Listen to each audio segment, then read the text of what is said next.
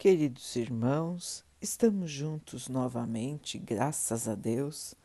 Vamos continuar buscando a nossa melhoria, estudando as mensagens de Jesus, usando o livro Fonte Viva de Emmanuel, com psicografia de Chico Xavier. A mensagem de hoje se chama Couraça da Caridade. Sejamos sóbrios vestindo-nos da couraça da fé e da caridade. Paulo 1 Tessalonicenses 5, 8 Paulo foi infinitamente sábio quando aconselhou a couraça da caridade aos trabalhadores da luz. Em favor do sucesso desejável na missão de amor a que nos propomos em companhia do Cristo, antes de tudo é indispensável preservar o coração. E se não agasalharmos a fonte do sentimento nas vibrações do ardente amor, servidos por uma compreensão elevada nos círculos da experiência santificante em que nos debatemos na arena terrestre, é muito difícil vencer na tarefa que o Senhor nos confia.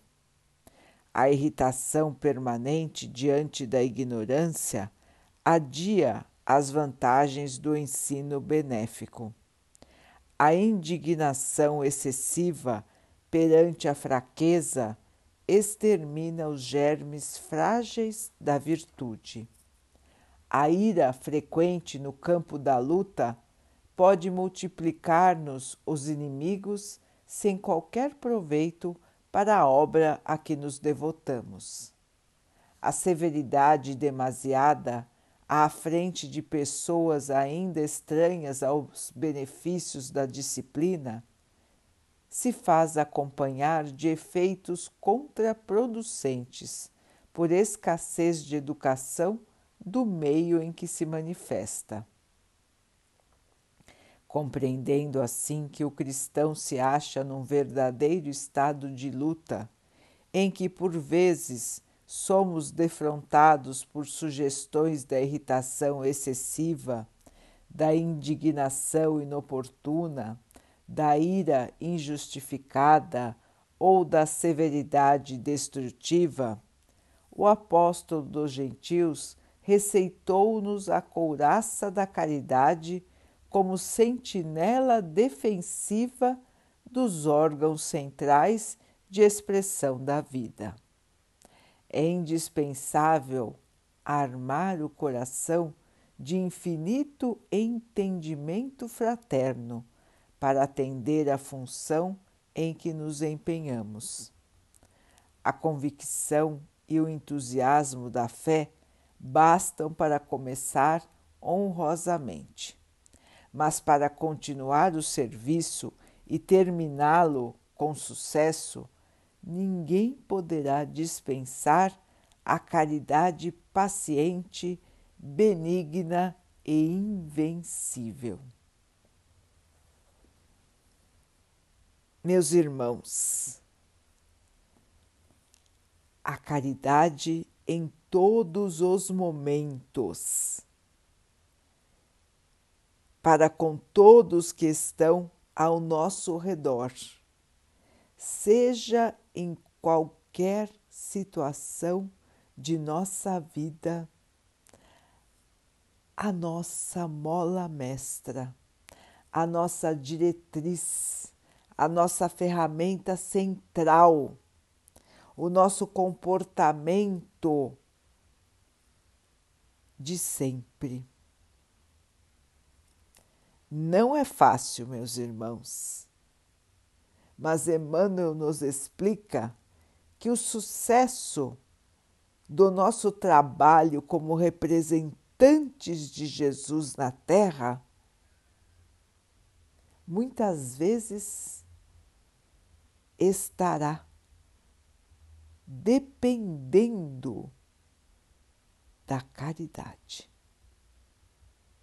muitas vezes estará arriscado pela falta da caridade, ameaçado pelo nosso comportamento não vigilante. Portanto, irmãos, o verdadeiro discípulo do Mestre é humilde, trabalhador e caridoso. Caridoso, compreensão, perdão, paciência. Essas devem ser as nossas regras para que possamos nos ligar aos outros de maneira correta, de maneira cristã.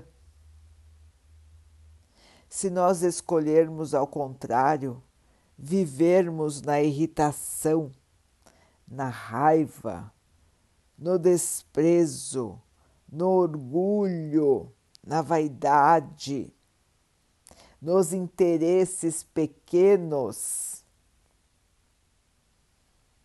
O que acontece, irmãos? A nossa vida aqui na Terra fica ainda mais difícil. O nosso exemplo deixa de ser bom para ser um exemplo de desvio do bem. E nós não estaremos sendo bons trabalhadores do Mestre. Emmanuel nos lembra, falando da mensagem de Paulo, que a caridade nos protege, protege o nosso interior das sugestões inferiores que nós vemos o tempo todo nos cercando. Nos mantermos na caridade nos faz mais tranquilos, mais equilibrados, mais amorosos, mais humildes. Irmãos, lembrando sempre que a caridade não é só entregar um donativo, ela é muito maior que isso ela é um comportamento, é um modo de viver, é um modo de ser. É colocar o amor à frente de todo e qualquer pensamento, julgamento, ação, frase, fala, diálogo, pergunta, olhar, sentimento. A caridade vai à frente, irmãos, e assim nos protege de criarmos situações indesejáveis, difíceis e tristes para nós mesmos. Entender a importância do amor em ação é fundamental para todo cristão. Precisamos treinar para sermos assim. O nosso espírito ainda está agarrado às lembranças de um passado menos digno, ainda está agarrado à materialidade da terra.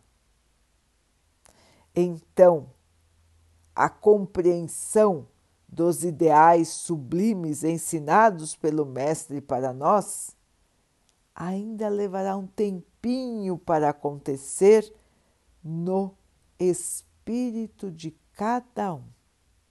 Mas nós podemos e devemos acelerar este processo com o nosso esforço, com a nossa dedicação com as nossas orações, com a nossa fé. E assim, queridos irmãos, seguiremos fortalecidos, amparados e muito mais felizes.